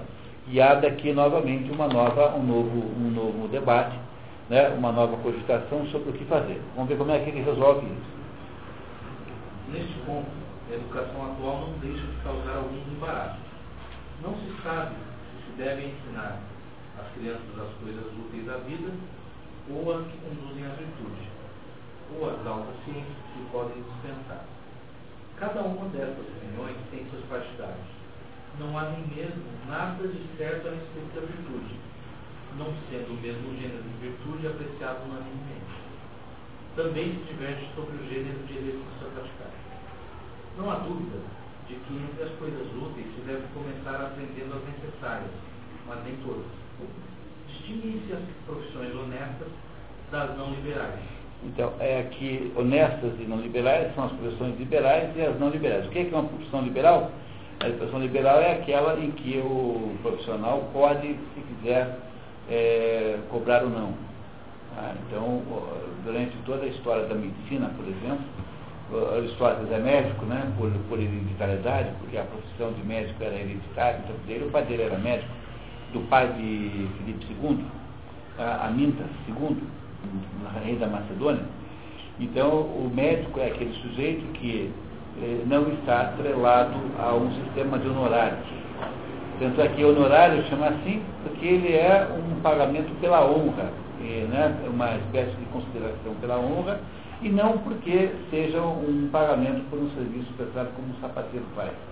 Então o sapateiro não cobra honorários, mas o médico cobra honorários, um advogado cobra honorários. Essa é ideia das profissões liberais, que elas são, elas são é, é, remuneradas é, de um modo é, inconstante e não sistemático. Não está ligado a nenhum sindicato, nenhum tipo de, de, de guilda ou de corporação de ofício, enfim, o que for.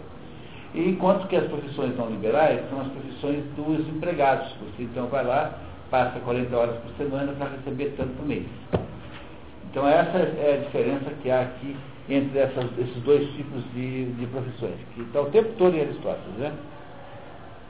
Deve-se limitar a educação àquelas cujo exercício não é aviltante, e considerar vício toda arte e toda ciência que torna o corpo, a alma e a inteligência das pessoas livres capazes para o exercício e para a prática da virtude. Reparem que aqui ele está chamando, está usando aquela divisão tripartite, tá? que ele raramente usa, né? Não é isso?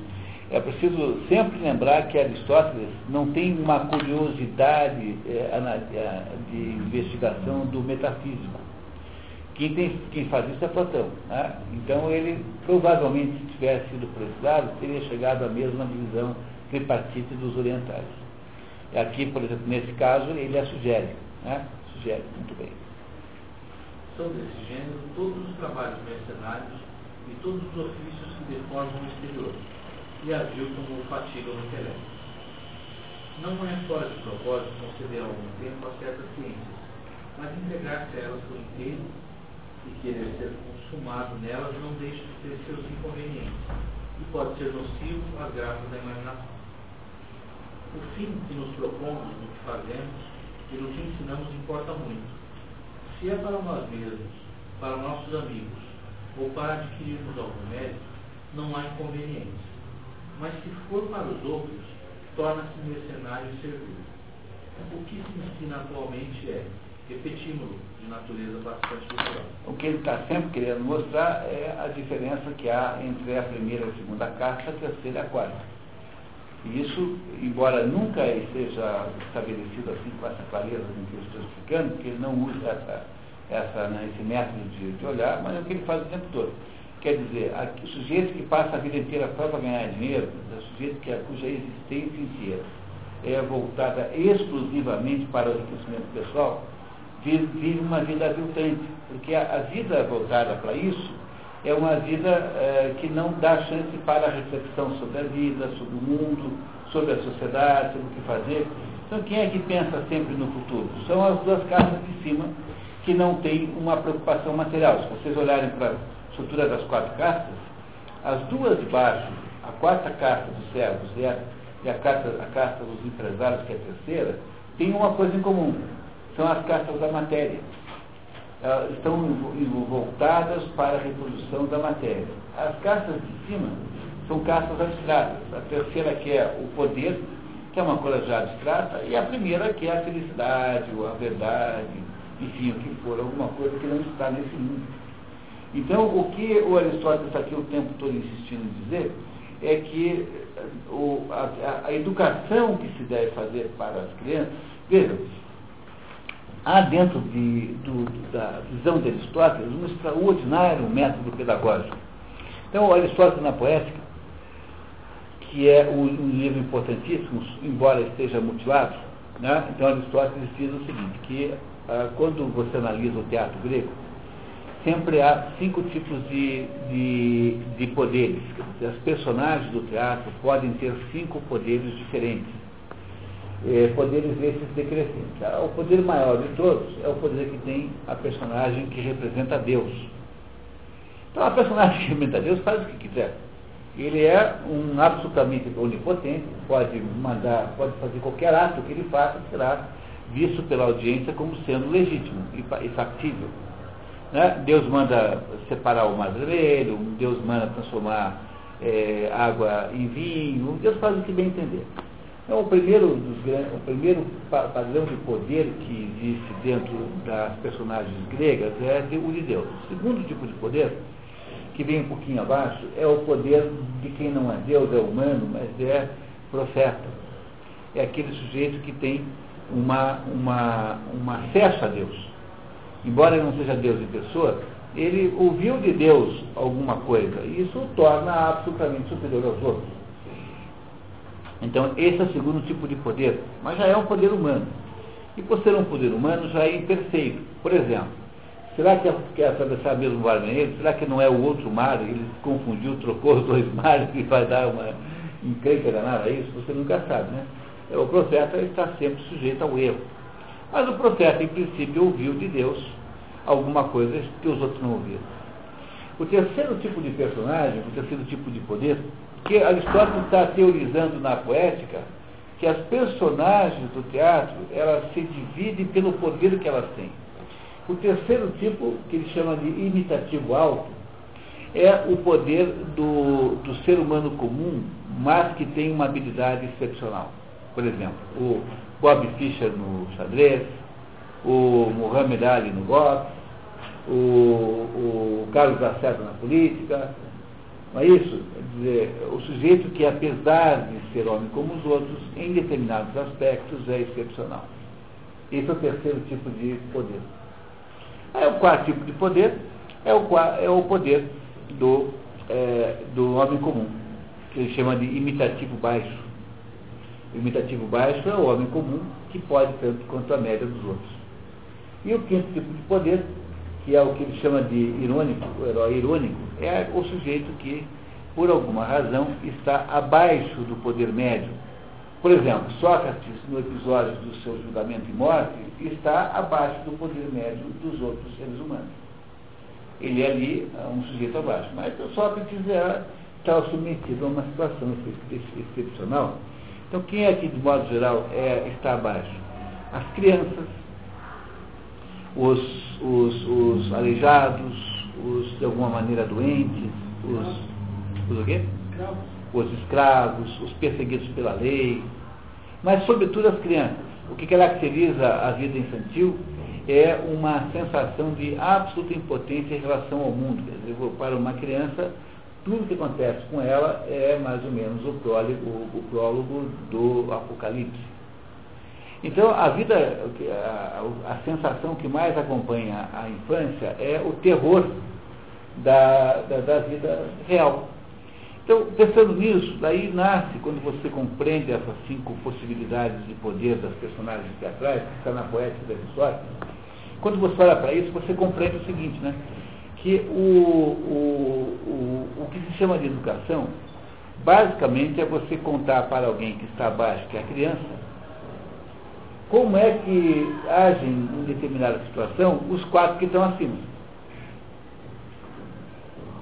Entendeu? Então uma criança tende a aprender como é que uma pessoa normal se porta, como é que uma pessoa inteligentíssima resolve aquilo, como é que um profeta faria, como Deus faria.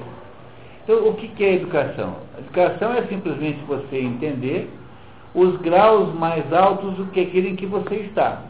É isso que é educação. É você, embora não possa jogar a pessoa lá para cima, ela pelo menos passa a compreender conscientemente o significado daquele nível mais alto que ela de fato não compreende. Isso é essencialmente o processo de educação. Está na poética de Aristóteles. E é o que está aqui também, dentro dessa, dessa visão que está aqui, é a mesma coisa, é a mesma ideia que Aristóteles está aqui nos contando. Né? Então, quando é isso, nós estamos na. papel da música. Né? Não é isso, né? Quer dizer, o, o, o que Aristóteles está dizendo é que, ao, ao terminar esse, esse, pequeno pedacinho, né? É que a educação só faz sentido quando é para ensinar os melhores modelos. Então, toda a implicância que ele tem com o mundo econômico, entendo que não é uma implicância real, porque ele sempre acabará admitindo que o pedágio, ele vai em seguida dizer isso de novo, que o mundo econômico faz parte da polis, não há como dispensar. O que você não deve achar é que ele é o modelo existencial. Eu falei para vocês aqui da outra vez, não é para botar a burguesia no poder. Dizer, a ideia de que a vida é voltada para o enriquecimento, etc., não é o melhor modo de organizar a sociedade humana. Então, o que, o, que o, o, o Aristóteles está dizendo é que não se deve permitir que a educação da polis seja a repetição dos valores das castas baixas, embora ele não fale casta nunca, porque esse não é uma linguagem, uma linguagem aristotélica. É isso? Continuamos, sabe? Por favor, vamos lá. Papel da música. Há mais ou menos quatro coisas que de ordinário se ensinam às crianças. Primeiro, as letras. Segundo, a ginástica. Terceiro, a música. Alguns acrescentam no quarto a pintura, a escrita e a pintura para as diversas circunstâncias da vida. A ginástica por servir para educar a coragem. É, nas outras traduções não está pintura, está desenho. Não sei se é muito diferente essa, muita diferença aqui, mas saibam apenas, registrem que lá nas outras duas está desenho e não pintura.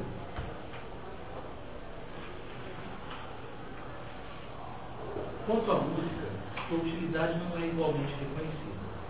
Muitos hoje a aprendem apenas por prazer, mas os antigos fizeram dela, desde os primeiros tempos, uma parte da educação, pois a natureza, como já dissemos várias vezes, não procura apenas dar exatidão às ações, mas também a dignidade ao repouso. A música é o princípio de todos os encantos da vida. É, e essa frase aqui, vocês marquem aí, por favor, porque, como parecia um pouco estranho, eu olhei quatro versões diferentes. Então, o que parece que houve aqui foi um erro de tradução. O que ele diz é que o repouso é que é o princípio de todas as coisas.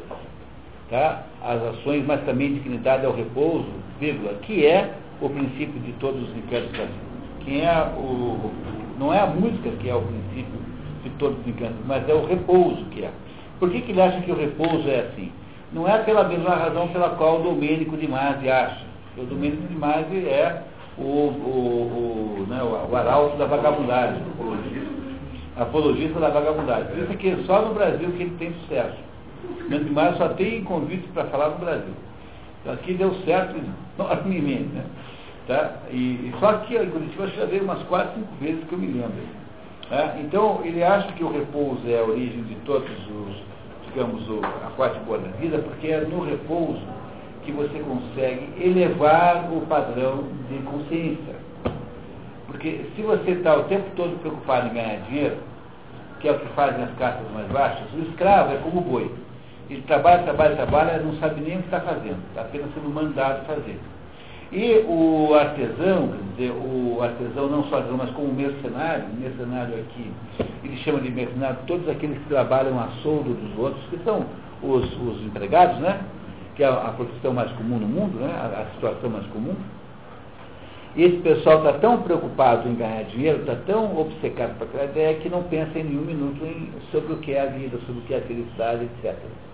Então é por isso que ele acha que o repouso é o repouso, o, o princípio de todos os encantos da vida é o repouso. Mas não é a música, tá? Aqui está errado mesmo, tá? Errado mesmo, pode corrigir. Se o repouso e o trabalho são ambos indispensáveis, o repouso é pelo menos preferível. E é uma questão importante saber em que se deve empregar o lazer. Certamente não no jogo, senão o jogo seria o nosso fim último. Se possível, é melhor descartar o jogo entre as ocupações quem trabalha de descanso. O jogo não foi imaginado senão para isso. O trabalho é acompanhado de fadiga e de esforços. É preciso entremeá-lo convenientemente de recreações como um remédio. O descanso é, ao mesmo tempo, o movimento da alma e o repouso. Pelo prazer que acompanha. A sensação do trabalho é ela própria um prazer e faz parte da felicidade da vida. Felicidade esta que não se pode apreciar em meio as ocupações só é sentida nos momentos de lazer. Não nos entregamos ao trabalho senão com vistas a algum fim. A felicidade é um desses fins.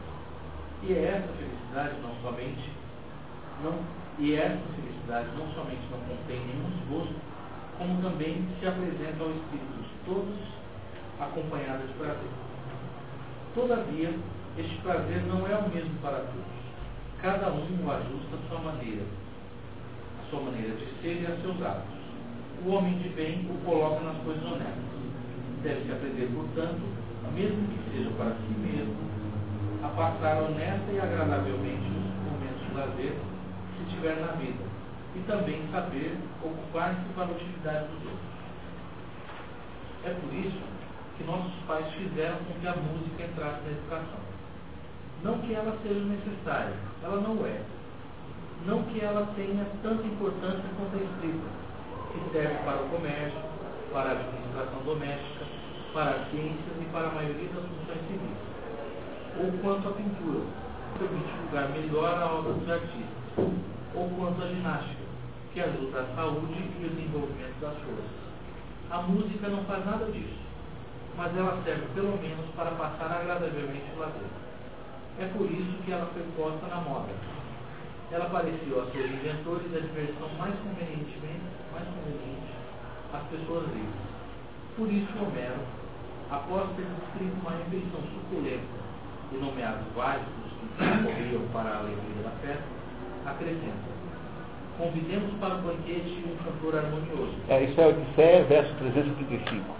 Verso 3 ou 5 da Odisseia, quando o Ulisses é, acabou de de sair da ilha, né, onde ele está ficado lá oito anos lá, né, naquela meio que prisioneiro daquela ninfa, ele então é, acaba lá num país perto, no, perto do, de Ítaca, onde ele é nesse episódio que ele então emociona esse, esse cantor que é chamado, é, conta todos os episódios da guerra de Troia, ele então se emociona e o rei então desconfia que ele sabia mais do que estava contando e obriga-o a denunciar-se como disse.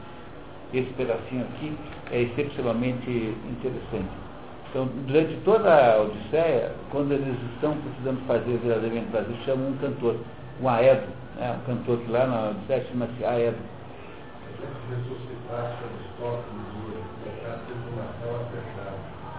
TV de plasma, 42 polegadas, ele falar assim, aqui no Brasil, né? sem saber dessa porra, esse povo me levou a né? É. Eu, eu tenho que mudar aquelas aulas. Ligar, é, ligar o canal da televisão e deixar o dia inteiro. É verdade. Mas tem uma vantagem, né? Um clipe desse porque o que seja só dura três minutos e meio. Né? E vem essa grande vantagem. Né?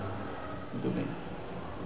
Em outro trecho, Ulisses não encontra espetáculo mais encantador do que ver todo o mundo alegre, nem tempero mais delicioso para os convívios do que ouvir a casa cheia de cantos de alegria.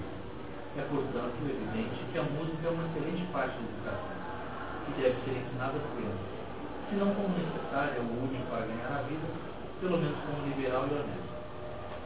É a música a única no gênero dos talentos agradáveis, e se houver várias outras espécies, quais são elas? É o que diremos mais adiante. É, certamente essa nota diz que ele não diz, mas isso é normal, tá? Baste-nos agora ter apoiado autoridades antigas no plano de educação, a que nos propomos, especialmente quanto à música. Deve-se também fazer com que as crianças aprendam algum talento útil, tal como a arte de ler e escrever, não apenas pelo proveito que se pode tirar disso, mas também como um meio de chegar às outras ciências. O mesmo com a pintura. Devemos ensinar, ensiná-la a elas, quer para evitar os erros em seus trabalhos desse gênero, quer para que não sejam enganadas na compra e venda das obras dos outros, quer, enfim, para formar o gosto pela teoria das formas e belas Procurar em toda parte apenas o lucro é uma maneira de pensar que de modo algum convém as pessoas livres bem nascidas. Entenderam isso? Quer dizer, não é, é, não é, a natureza humana não é feita para você apenas colecionar coisas a vida inteira.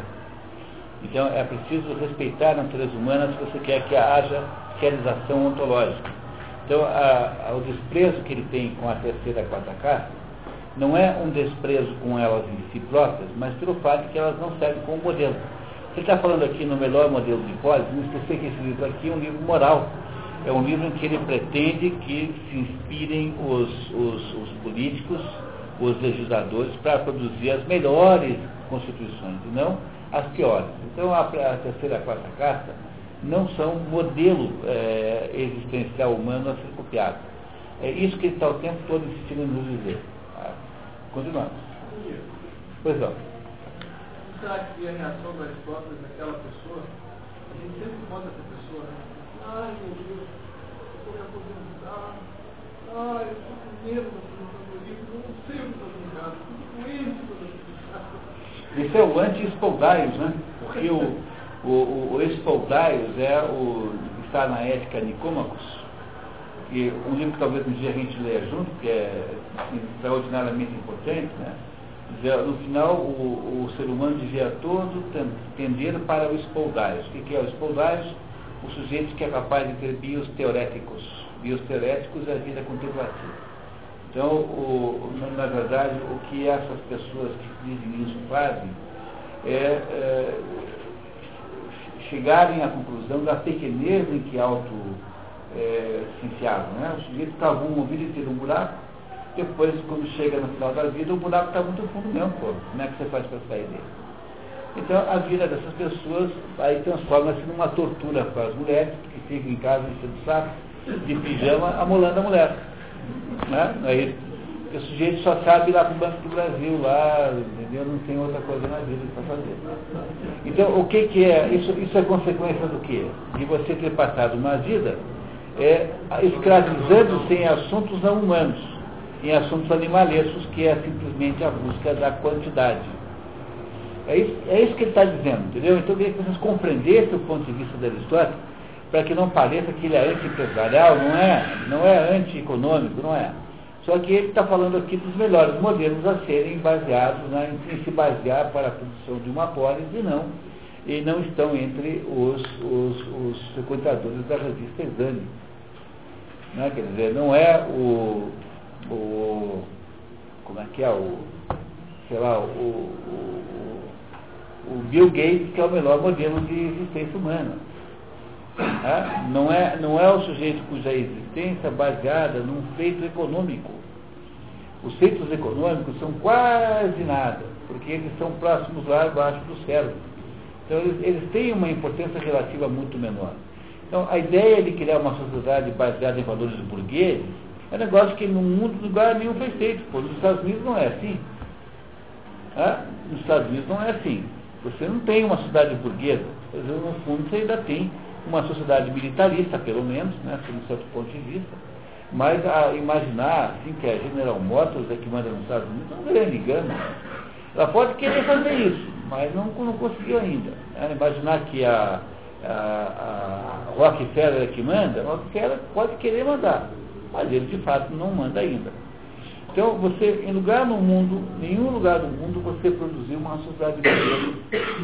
Nesse sentido, não há a menor possibilidade dos marxistas terem razão, porque, no fundo, a burguesia nunca manda. E se mandasse, seria um enorme de um desastre. Porque a burguesia iria estabelecer uma sociedade voltada. Eh, seria o pior de todas as situações de neoliberalismo que você possa imaginar Quer dizer, aquela ideia de que o, o, o sujeito que completou uma certa idade não produz mais, tem mais é que ser atirado do, do, do, da escada abaixo. A sua avó tem que empurrar a escada abaixo quando chega numa certa idade, se ela não, não é isso? Quer dizer, veja, a gente, a, gente, a gente pode ter criado esse espírito, mas ele não tomou conta do país. Quando você, por exemplo, discute eutanásia, por que, que é, tem uma menina aí que tem mais de um ano já e que não tem cérebro? É a Ana Encéfalo. Bom, quando ela nasceu, todo mundo queria que fosse morta. Bom, em primeiro lugar, em nome do que é que nós nos arrogamos o direito de, declarar, de decretar que essa menina vai ser morta, se nós não sabemos qual é o plano de Deus para ela? E como nós não somos inventores daquela vida, não temos direito nenhum de estabelecer que somos nós que vamos dizer que aquela vida não pode existir. Mas qual é o critério, no fundo, que, que está aí sendo usado, no fundo, para você defender a eutanásia em geral. Né? Por exemplo, a eutanásia de um anencéfalo. É mais ou menos o seguinte, o sujeito pô, nasceu sem cérebro, não vai poder ter cartão de crédito, não vai poder ter telefone celular, então pô, qual é o sentido da vida? Então mata de uma vez. Utilitarista, né? Seria um sentido utilitarista? Sentido? Seria um sentido é, utilitarista. Pois é, mas você não sabe nada disso, porque não foi você que inventou aquela criatura, você não é Deus, você não pode julgar. Quer dizer, em nome do que é que você se acha no direito de estabelecer que essa menina teria tido um ano a menos de vida. Só porque você acha feio não ter cérebro? Ué, o sujeito que declara isso não tem e ninguém fez eutanásia com, com, com isso, entendeu? O outro tem, tem nego que representa a República e não tem cérebro. É, o pior é que quem estava à frente disso foram professores de direito constitucional, de, é, é, constitucionalista e pessoal ligado a. Então, então é, é, uma, é uma barbaridade extraordinária que parte do que, no fundo, qual é o conceito que é subjacente a essa conversa? É um conceito do tipo assim, olha, a perspectiva econômica dessa pessoa é nenhuma. Então, você pode ter tirado no mundo um, uma espécie de domínio da psicologia burguesa, tanto é que é isso que nos Vedas se chama de Kaliuga, que é quando a humanidade começa a funcionar a partir dos valores mais baixos, né? o valor da, terceira e da quarta casa. Mas ainda não há a implantação de um Estado burguês no sentido próprio da palavra, por mais que os marxistas insistam que é assim, nunca é assim. Quer dizer, a história de que a, a burguesia comanda o Estado, isso é a maior mentira que já contaram para você em toda a sua vida. Eles mesmos lá não acreditam nisso. Né? Os próprios marxistas acreditam nisso, mas eles usam isso como uma espécie de argumento político. Então, aqui é a mesma coisa. Então, o, o Aristóteles está o tempo todo nos dizendo que não é para você dar o poder para a burguesia, porque a burguesia está muito embaixo na sequência de classes. E ela, então, portanto, não tem a visibilidade superior necessária para poder produzir toda a compressão da sociedade. Se você está mais embaixo, você não enxerga o que tem do lado para cima. Então, tem que, eh, quem governa o mundo é a, é a casta guerreira, sempre assim, é, e dirigida e orientada pela casta bramânica. Pois é assim que faz, não tem outro jeito. Né? Botar a, o, o, governo do Estado na mão da burguesia é uma bobagem, não tem cabimento nenhum. Então, o raciocínio desse, desse, desse pessoal, constitucionalista, é o mesmo raciocínio do Aristóteles. Por exemplo, na revista Veja, o médico lá fez uma referência a essa menina como sendo uma espécie de computador sem, sem CPU. Porque é que, em benefício do Aristóteles, pode dizer que ele percebeu os ensinamentos do Cristo. Mas os atuais é isso, né? É, isso mesmo. Mas a, a lógica dele é, assim, nesse ponto, é uma lógica aristotélica. É, é isso mesmo. Tá? É, bom, mas é assim, é, é, uma, é, uma, é, uma lógica, é uma lógica, digamos, é, proto-aristotélica, porque o Aristóteles está falando de um outro mundo com condições de vida concreta e material muito diferentes de hoje, né? Então, o que acontece é que o Aristóteles não tem culpa de não ser cristão. É, não é isso, né? Mas, o, é, mas o, uma, uma, pessoa no mundo moderno propor uma coisa dessa é, é, é ter, de fato, incorporado os valores da Caixa Oeste. Porque se, tudo, se todo o valor da vida é um valor econômico, então qual é o sentido de uma vida que não é uma vida economicamente é, é, é, abundante? Mas algumas páginas atrás estava dizendo que as crianças podem ser expostas. É, mas ele está fazendo isso há 25 séculos né, atrás, quando você tinha um, uma vida econômica muito diferente da nossa aqui. Tinha então uma exiguidade muito maior de bens, a vida era muito mais dura. E ele não, não é cristão, Aristóteles existiu quatro séculos antes do cristianismo. Ele não defende a eutanásia como por, por alguma razão, ele, ele defende contingencialmente, mas não porque ele não veja sentido na vida da criança. Compreenderam? Mas nós não eugenista como, Assim que o, que o cristianismo destruiu. Né? Que há uma eugenia com toda certeza, mas isso foi destruído completamente pelo cristianismo no mundo moderno. Então é só tomar cuidado, porque quando o pessoal que acha que o anencefalo não pode existir, ele não está dizendo que esse anencefalo não pode existir porque não há meios de criá-lo. Porque meios há. Está dizendo que não vê sentido numa vida assim. Ora, esse argumento o Aristóteles jamais teria usado. O Aristóteles está usando argumentos pragmáticos de sustento da polis, mas não está entrando no mérito da, dos valores da vida de quem é, tanto, tanto é ele está falando de aleijados em geral, que não poderão é, contribuir com a polis como os outros estão. Não é esse o argumento de quem defende a, a eutanásia no mundo moderno. E quem defende a eutanásia no mundo moderno é um sujeito que só vê a, a, a realidade individual como sendo uma uh, imposição do, do sacrifício no lugar do prazer. Não é isso? Não é essa a base da, da, da ideia da eutanásia atual? Quer dizer, você vai ter só sacrifício, vai ter prazer, então não pode viver. Na realidade, só a visão cristã nos torna intensos a, a essa visão cristã. Fora da visão cristã. Não tem. É, é por isso mesmo. Que o, o cristianismo veio para isso. Ah, uma coisa que me surpreendeu aqui, Moneta, é que ali na página 78 ele faz um elogio a, ao modelo educacional de Esparta. Eu sei que Platão tinha, tinha admiração pelo modelo educacional de Esparta, que ele vivia ainda fortemente sob a influência da derrota de Atenas. E ele era ateniense. Mas Aristóteles já estava mais afastado disso. Não era ateniense. Eu me surpreendi. Eu ele, ele oscila, né? Ele oscila. Ele oscila. Ele, um pouquinho antes da senhora, o que, que adianta você criar um Estado belicista para depois perder ah, as suas possessões, como de fato houve? Então, o que, o que ele está elogiando algumas páginas anteriores é o fato de que Esparta é um modelo é, político de educação. Então, o que ele acha que está certo lá não é o tipo de educação que é feito, mas o fato de que em Esparta, diferentemente de Atenas, a polis toda ela concorda com uma determinada política educacional. É isso que ele elogia, e não a educação em si. Né? Não o conteúdo. O conteúdo ele está completamente contra e o criticou assiduamente um pouco atrás. Mas o, grande aluno dele, o Alexandre, foi um sujeito extremamente belicista, conquistou o mundo inteiro e não administrou. É, mas ele, o Alexandre não é um legislador, o Alexandre é um guerreiro no sentido, é, no sentido imperial da palavra. Né? Então, o Alexandre não é alguém que ele está querendo, nesse momento aqui, é, ensinar, porque o Alexandre, não, ele, ele, talvez ele tivesse essa expectativa, mas o Alexandre morreu muito rápido. Né?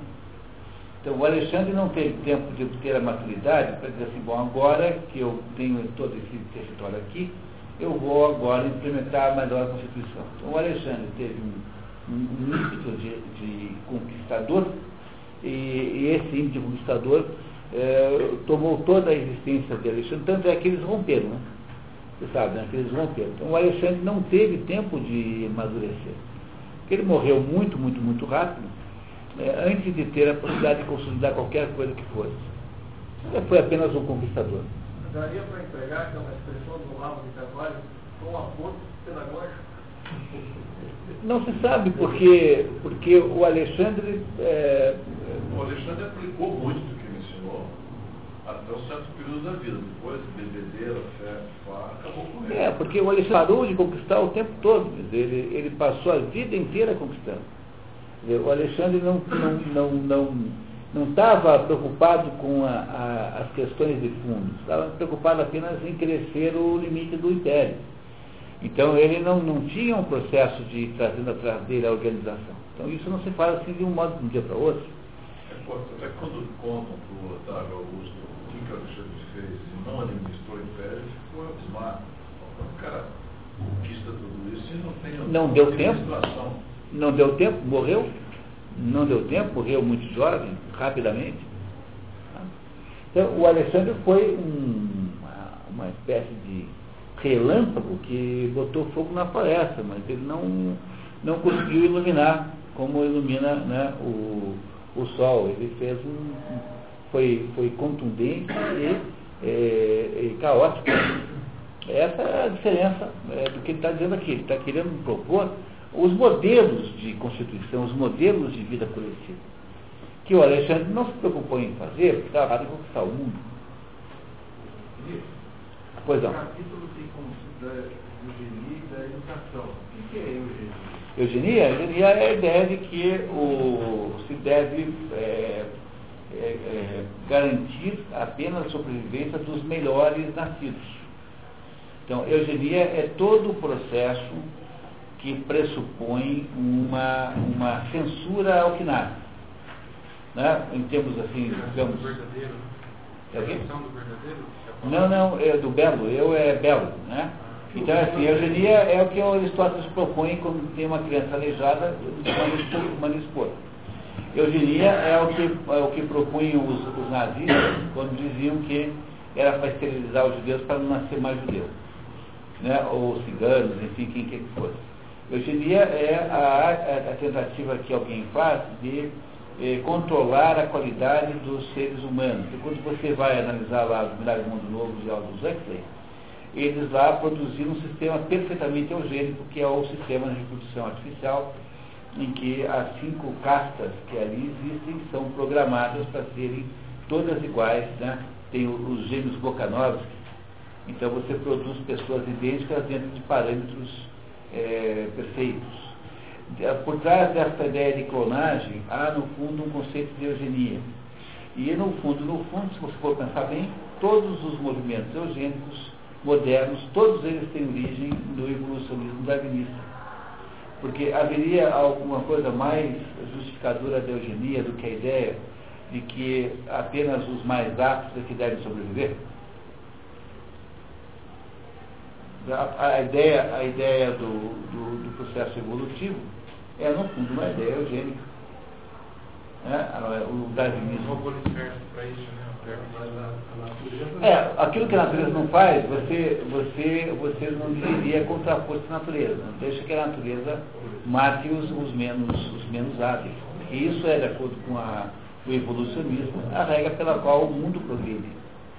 Então, todos os evolucionismos, todas as eugenias modernas, todas elas têm origem numa ideia de, de, de consertar, a, de, de, de, ajudar a fazer, a, a, apoiar a natureza, porque a natureza seria eugênica naturalmente. Essa é a ideia central do evolucionismo darwinista, de que a natureza é eugênica. Então ela vai mudando as condições ambientais de modo que apenas aqueles adaptados a elas é que sobrevivem. Só o homem que não deve ser uma exceção, né? Porque a natureza é. é pois é, mas. O homem é uma exceção.